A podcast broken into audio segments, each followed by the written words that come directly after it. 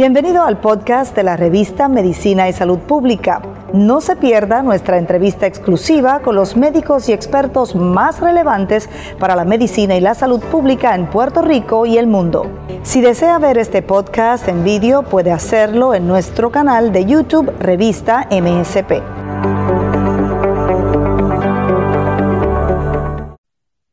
Gracias por conectarse una vez más con nosotros en MSP, en esta redacción. Como siempre, complacidos de estar con ustedes, de llevarles información vital en materia de salud y de ciencia. La ciencia y la salud siempre son noticia. Soy Mayerlin Velosa y a esta hora los acompaño junto con un especialista para hablar de un tema muy, muy importante para nuestros niños y adolescentes. El tema de la ansiedad, ah, de la ansiedad y la depresión en ambos casos, tanto en niños como en adolescentes. Justamente, pues hablamos de este tema porque muchos niños tienen miedos y preocupaciones, aunque no parezca, y de vez en cuando también pueden sentirse tristes, solos o desesperanzados. Incluso estos miedos intensos en diferentes momentos del desarrollo pueden ocurrir, por ejemplo, cuando un niño se queda solo, eh, tiene angustia al separarse de sus padres, aunque estén seguros y al cuidado de otra persona.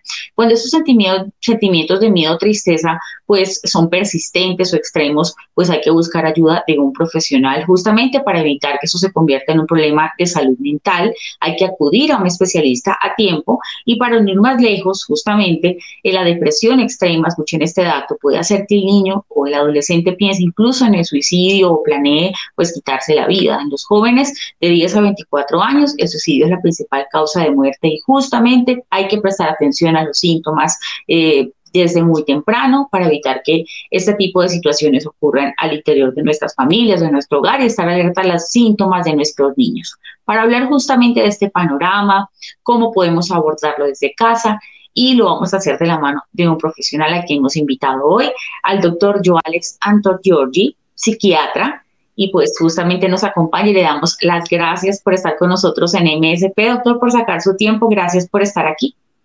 Muchas gracias por la invitación, gracias por darme la oportunidad de poder expresarme con respecto a este tema que es de gran importancia, no tan solo para los padres que tienen a estos niños que estamos pregando durante la cuarentena, sino que también para ellos para poder hacer esta transición. De acuerdo, doctor. Y pues justamente hablamos de ansiedad y depresión, pero ya que está usted aquí, que es el experto en la materia y tiene años pues de experiencia con niños y adolescentes, quisiéramos que nos, que nos hablara un poco sobre la diferencia que hay entre ambas, entre ansiedad y depresión. ¿Cuál sería? Bueno, pues bien importante empezar con esto porque tenemos que conocer qué es lo que está pasando con ¿verdad? los síntomas para poder entender qué es lo que vamos a hacer y cuáles son las recomendaciones que nosotros vamos a brindar. La depresión usualmente tiende a presentarse bien diferente en los niños en comparación con los adultos, que es quizás donde las personas tienen mayor experiencia reconociendo los síntomas. Muchas veces los adultos, ¿verdad? Cuando reconocen a un vecino que está triste, llorando, aislándose, pues ya pueden reconocer eso como un síntoma depresivo y muchas veces brindarle ayuda. Pero en los niños y los adolescentes la presentación tiende a ser diferente. Así que primero vamos a enfocarnos en cómo se presenta la depresión en los niños y adolescentes, que puede presentarse sí con tristeza, puede presentarse con estos sentimientos de, de llanto, ¿verdad? De, querer llorar mucho, pero también se puede presentar con irritabilidad. Y cuando hablo con irritabilidad, pues me refiero a un coraje. Eh, empiezan a presentar mucha frustración. Recordemos que cuando los niños están creciendo y a medida que van entrando en la adolescencia, el cuerpo de ellos también va creciendo, hay muchos cambios sociales que todavía ellos están aprendiendo. Así que pues, cuando le añadimos que también tengan síntomas depresivos, muchas veces esa frustración puede llevar a episodios en que se vuelven eh, hasta agresivos y pueden tener un montón de manifestaciones físicas que quizás en un adulto pues, no son tan comunes. Cuando hablamos de, la depresión, lo primero que tenemos que preguntar es cómo se siente. Puede preguntarle al niño, puede preguntar directamente y van a decir que se sienten tristes, que pueden sentirse frustrados, porque quizás la palabra depresión ellos no la conocen y no la pueden manifestar. Ahora, la diferencia de la ansiedad, pues también eh, son dos cosas que van de la mano. Muchas veces la ansiedad puede llevar también a síntomas depresivos marcados y la depresión también puede generar ansiedad. Pero la ansiedad estamos relacionándolo eh, eh, muchas veces en la parte física de que no pueden entender cómo están manejando estas situaciones y empiezan a sentir. Pero esa parte pues empieza a ser un poco más diferente de lo que es la depresión como tal doctor, en el, en el caso justamente de, la, de los síntomas, por lo menos los niños y los adolescentes, pues tienen síntomas distintos de acuerdo a la edad. o varían, o digamos, a, veces las personas pueden confundirlo o no saber cuál es la razón. ¿Cómo puede un padre identificar? Hay algo que no está bien con mi hijo, no es normal, cuando debería acudir a un especialista, de acuerdo a los síntomas. Muy, muy buena la pregunta, ¿verdad? Porque eso es básicamente lo que todos los padres van a estar pendientes y necesitan reconocer. Lo primero que yo siempre recomiendo es un cambio en la conducta, un cambio en cómo ellos están. Porque sí, definitivamente, como mencionan, desde los niños hasta la adolescencia, vamos a ver unas diferentes manifestaciones.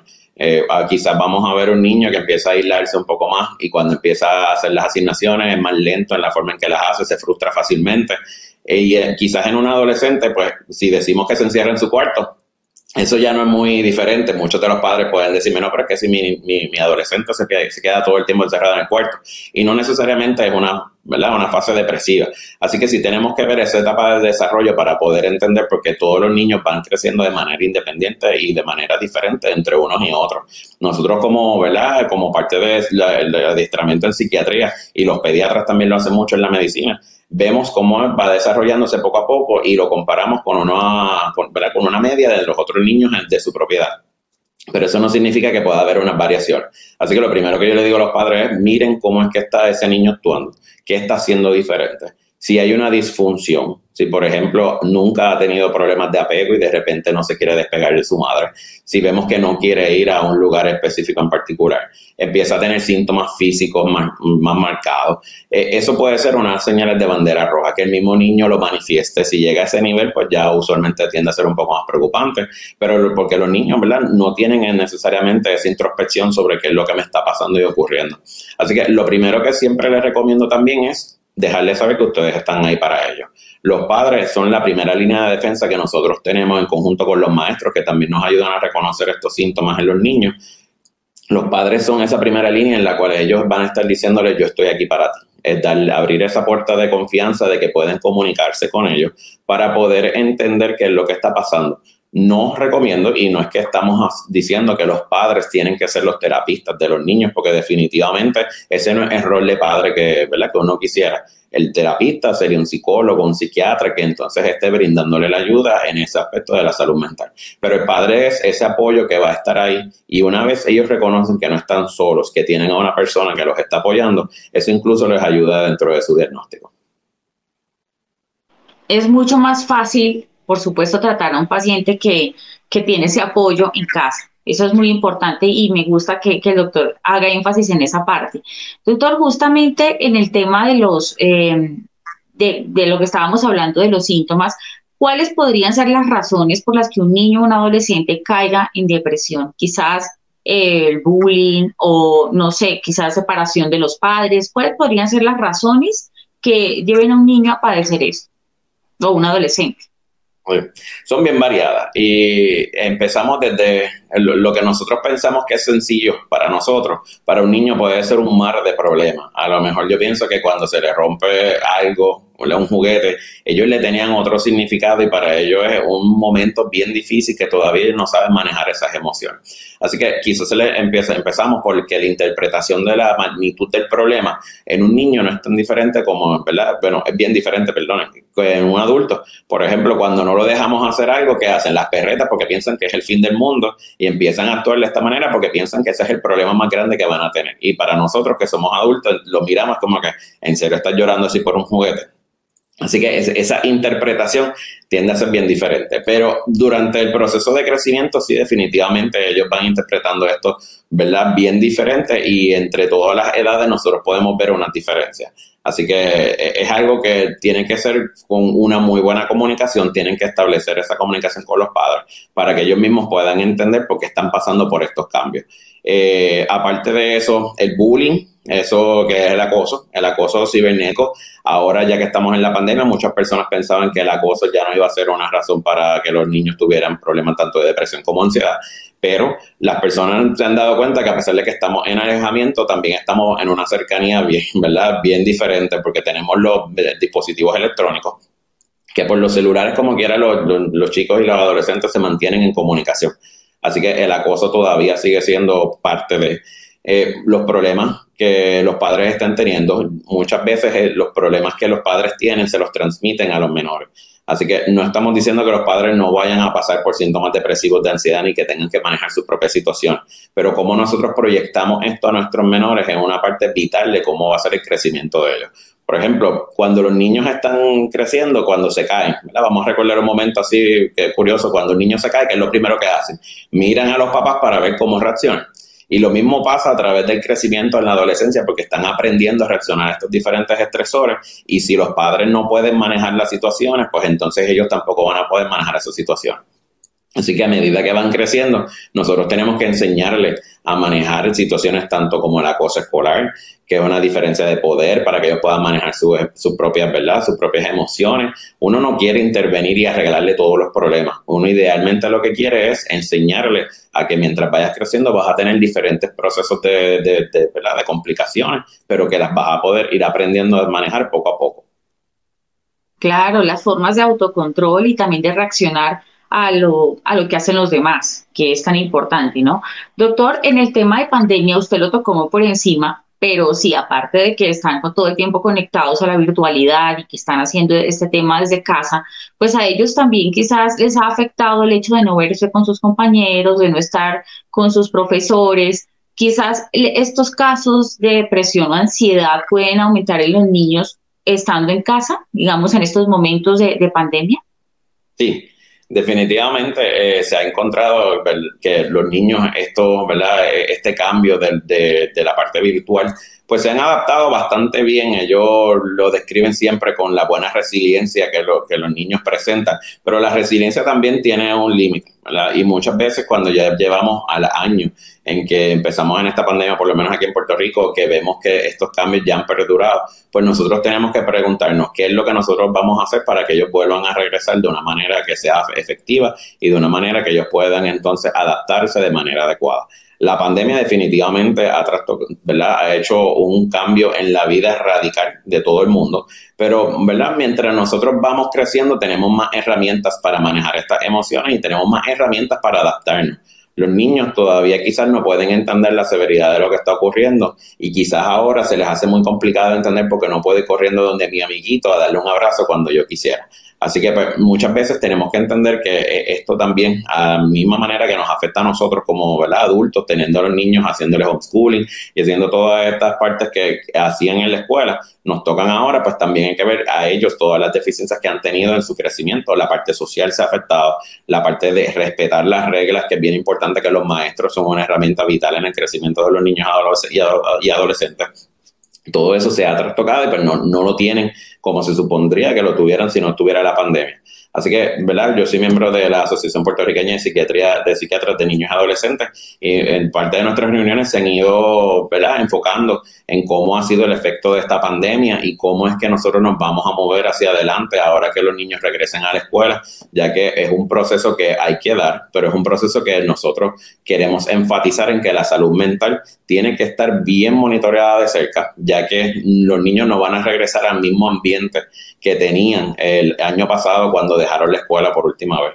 Así que la pandemia definitivamente ha tocado la vida de estos menores han adaptado a un nuevo estilo de, aprendizaje virtual, han contado con sus padres que han tenido que hacer en expresión de tripas corazones, porque bendito, han tenido que trabajar y a la misma vez eh, entrenar y, ¿verdad? Muchas veces darle estas destrezas que se daban en la escuela, pero ahora van a regresar. Y entonces aquí viene un cambio bien importante que tenemos que empezar a darle seguimiento para no echar para atrás y que no tengamos complicaciones a nuestros menores.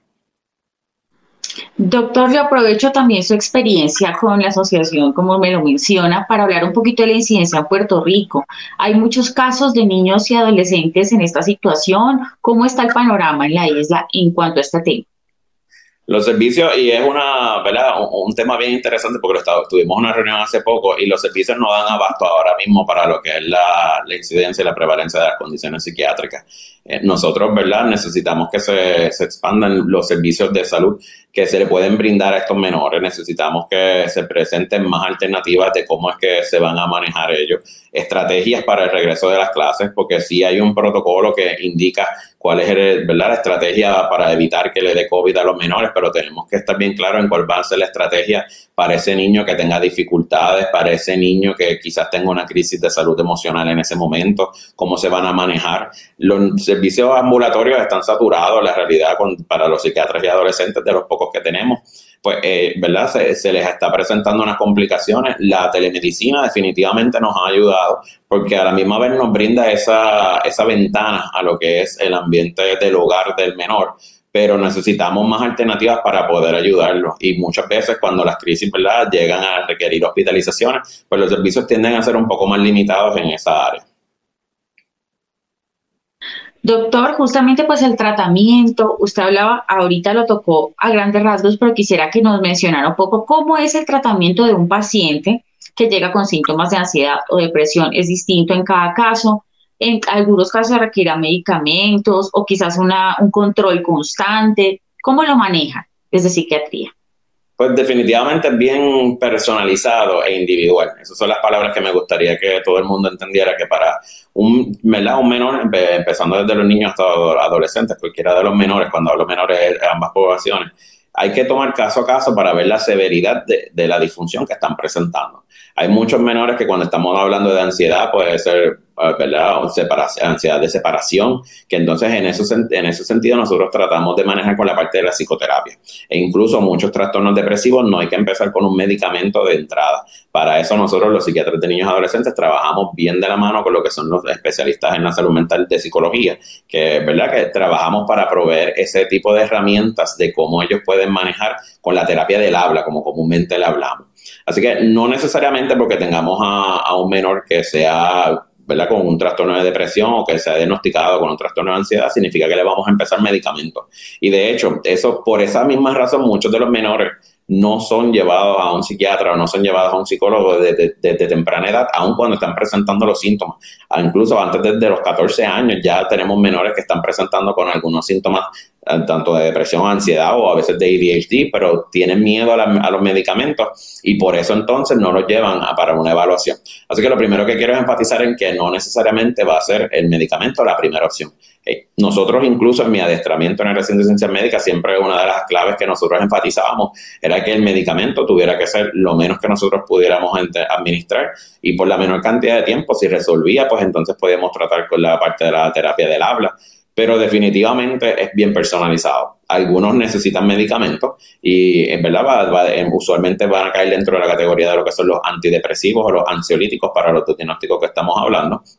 Y como les menciono, sería de la menor dosis posible. ¿Por qué? Porque no queremos afectar el funcionamiento que, ¿verdad? Hay medicamentos que sabemos que pueden ser un poco más sedantes, pues tratamos de evitar eso y tratamos de evitar esos medicamentos que puedan, ¿verdad? Afectar el crecimiento del menor o que puedan afectar el funcionamiento escolar, que siempre va a ser nuestra primera meta, va a ser que ese menor esté con unos medicamentos que pueda controlar sus síntomas, que pueda funcionar y cuando digo funcionar, es de las dos formas, que pueda hacer funcionar en la escuela y que también pueda estar lo suficientemente calmado o manejado sus síntomas para que el padre también pueda, eh, ¿verdad?, brindarle la enseñanza o brindarle el apoyo que sea necesario. Doctor, en el caso de algo muy específico que es una condición relacionada a esto, el trastorno obsesivo compulsivo. Digamos, la, la pandemia pues nos obligó a todos a lavarnos las manos frecuentemente, a hacer ciertas cosas, quizás algunos niños sintieron presión por el temor, por todo lo que, la información, el bombardeo de información que hay, de que es importante que te laves las manos cada rato, que, que estés pendiente de tu salud. Esto, este trastorno también es común encontrarlo, digamos, en estos momentos de pandemia definitivamente no es que necesariamente sea el diagnóstico más frecuente que se va a diagnosticar en esta población, pero sí es común encontrar que se exacerbe, que se empeore. Los niños que presenten con este diagnóstico, pues definitivamente el bombardeo de información es algo que nosotros tenemos que tener mucho cuidado porque sí puede provocar que entonces empiece a lavarse las manos excesivamente. Como parte de su condición, nosotros vamos a tener un, un niño que tiene pensamientos obsesivos, que esas son las obsesiones, y la compulsión es básicamente la forma de contrarrestar esa obsesión que está teniendo, ese pensamiento que le lleva obsesivamente a sentirse de mal, ¿verdad? Pues muchas veces pueden presentar depresión y ansiedad como, ¿verdad? Como una manifestación de sus obsesiones porque ese pensamiento lo agobia y lo lleva a tener que tener esa, ¿verdad? a liberar ese estrés a través de la compulsión. Y definitivamente la pandemia no nos ha ayudado en este sentido. Eh, la pandemia ha provocado que muchos adultos tengan unas manifestaciones que quise, casi rayan en lo OCD, en la parte de estarse lavando las manos frecuentemente, que incluso van más allá de la guía, es como que se lavan las manos, tocan algo en su propia casa y de repente vuelven y se les lava antes de que ha pasado incluso el tiempo. Así que aquí es donde viene nuestro modelaje que habíamos mencionado anteriormente, de modelarle a, los menores sobre cómo manejar este, este tipo de situación y a la misma vez limitar la información, como bien mencionas, porque las personas que están constantemente viendo las noticias 24/7 sobre lo del coronavirus y la muerte, a la misma vez que ellos se provocan ansiedad, la están provocando en los menores que quizás muchas veces lo entienden, pero no pueden procesarlo de la misma manera que ellos. Claro, justamente hablábamos eso con, con un pediatra sobre ese tema. Los niños em, son muy eh, eh, conscientes de la situación que estamos viviendo aunque a los adultos no les parezca, los niños atienden las órdenes y a la hora de repetirles que ellos eh, deben hacer esas tres cosas, lavarse las manos, distanciamiento social, uso del tapabocas, ellos ya lo hacen automáticamente y, son muy, muy, digamos, están siempre dispuestos a atender esas recomendaciones y las aprenden rápido. Doctor, ¿cuál sería justamente la, una recomendación final a los padres que nos están escuchando? Solo ve toda la comunidad en estos momentos en los que estamos pasando ya próximamente regreso a clases, eh, gradualmente. ¿Cuál debería ser el apoyo de los padres de familia en este momento? También la forma de acudir a un profesional, estar atentos a, a, los síntomas de su hijo. ¿Cuál sería? Bueno, uno es difícil, hay, varios que quizás quisiera tocar rapidito. Eh, y el primero que voy a hablar con los padres es sobre cuídense de ustedes mismos primero. No hay forma en que los padres puedan cuidar a los menores si ya no se están cuidando la salud emocional de los padres, en esta pandemia, pues eh, eh, hemos hablado sobre los niños, hemos hablado sobre los cuidadores, hemos hablado sobre los maestros, pero también la barra de los padres tenemos que empezar a ajustarla porque las expectativas de lo que ellos tienen que hacer en su trabajo no han bajado. En el trabajo les exigen, tienen que ser funcionales, algunos trabajadores. Algunos que en su trabajo tienen un poco más de flexibilidad, pero hay otros que no, otros tienen que llevar a los menores a su trabajo, seguir trabajando y el día a día eso eh, afecta. Así que lo primero es que tienen que manejar su salud emocional porque no van a poder continuar con este trote. Definitivamente el abrir las escuelas va a ayudar, pero tenemos que tener mucha precaución porque esto no se ha acabado. Si en una escuela hay un brote, que cierren el salón o que cierren entonces escuelas, no es lo que nosotros quisiéramos y eso no es lo que esperamos. Pero si ocurriera, volvemos a lo mismo y no queremos que entonces esos padres sientan que están echando hacia el comienzo, sino que sientan que se sientan apoyados. Así que la primera, que los padres busquen la ayuda de ser necesario. La segunda para los menores, y para los padres, ¿verdad? Yo quisiera decirle que busquen una buena comunicación, busquen formas en que se puedan comunicar efectivamente y decirle, no estamos aquí para ser tus terapistas, no estamos aquí para ser tus doctores, pero yo estoy aquí para apoyarte, para sentirse que se aman, para sentirse que son parte de esa familia. Una vez el niño se sienta que no está solo, que hay alguien que por lo menos puede escucharlo, yo creo que eso ayuda un montón a que entonces ellos puedan tener esa comunicación efectiva. Y lo tercero, siempre hagan un plan entre la familia de cómo trabajar con su salud emocional y cómo ustedes pueden eh, sacar una hora durante toda la semana o una hora al día sería ideal, pero por lo menos ese tiempo en que ustedes puedan sentarse como familia a compartir, que ustedes puedan sentarse como familia a hablar de sus emociones. Cuando estén haciendo eso, los padres pueden decirle cómo se sienten frustrados, pueden decirle cómo se sienten tristes con alguna situación, pero también denle la esperanza de cómo lo están manejando y normalizar. Porque si ustedes normalizan y pueden decirle cómo yo manejo mis emociones, le están enseñando a ellos. A los menores y a los adolescentes que quizás puedan estar viendo esta entrevista, les digo, siempre hay alguien para escucharle. Aunque ustedes piensen que sus problemas son los más, que, los más grandes del mundo, para ustedes lo son y les queremos validar eso. La importancia de, la magnitud que ustedes ven los problemas no se puede desvalidar y tenemos que reconocer que para ustedes es un problema bien grande y si para ustedes es un problema, para nosotros también. Así que queremos que ustedes se sientan en la confianza de venir donde nosotros, donde sus psiquiatras, donde sus psicólogos, maestros, terapistas, con quien ustedes quieran ventilar y busquen ayuda si es necesario. Y bueno, y ejercicio, ¿verdad? Para, para hacer una yo sé que me dijeron una, pero si es que son tantas que me gustaría que se... Adelante.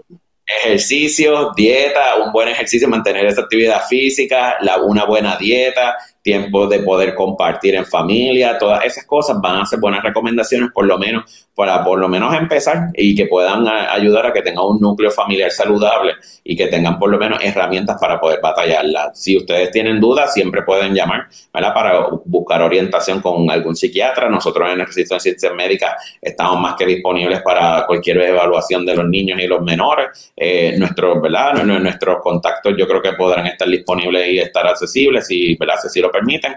Y nosotros siempre, ¿verdad? como psiquiatras también, en la Asociación de Puertorriqueña de Psiquiatras de Niños y Adolescentes, también estamos bien al tanto sobre estos cambios que van a ocurrir y para brindarle apoyos a ustedes. Doctor, muchísimas gracias. Realmente la clave para atender estos temas sin duda sería comunicación asertiva, sería también enfocarse en las cosas positivas con los niños y adolescentes, no verlo como una tragedia, sino manejarlo con mucha calma, con mucho amor, como usted lo acaba de mencionar, y pues ayudar también al niño o al adolescente a que exprese sus sentimientos para poder llegar al fondo del asunto y buscar ayuda profesional. Así es. Doctor Joales Anton Jordi, muchas gracias por haber estado con nosotros en MSP. Le agradecemos mucho. Muchas gracias por la oportunidad y mucho éxito a todos los padres. Claro que sí, a todos los padres que se conectaron, a todas las personas que les puede interesar esta información, le invitamos a compartirla. A cualquier persona le puede eh, estar necesitando quizás este tipo de información. Entonces recuerden que estamos en todas las redes sociales. El tema de la ansiedad y la depresión en niños y adolescentes es un tema que hay que ponerle mucha atención. Y recuerden que la ciencia y la salud siempre son noticias. Feliz tarde.